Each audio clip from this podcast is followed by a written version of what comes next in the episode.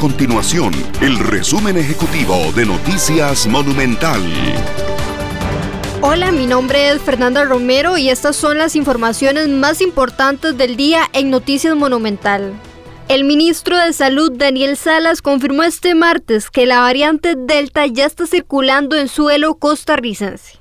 El laboratorio de genómica de El Inciencia analizó varias muestras donde se confirma que esta variante ya está en el país. Se trata de 16 casos. De acuerdo con Salud, tres de las personas contagiadas viajaron a Nicaragua, México y Estados Unidos.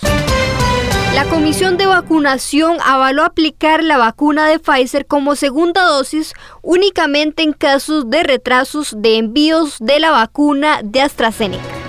Estas y otras informaciones usted las puede encontrar en nuestro sitio web www.monumental.co.cr. Nuestro compromiso es mantener a Costa Rica informada.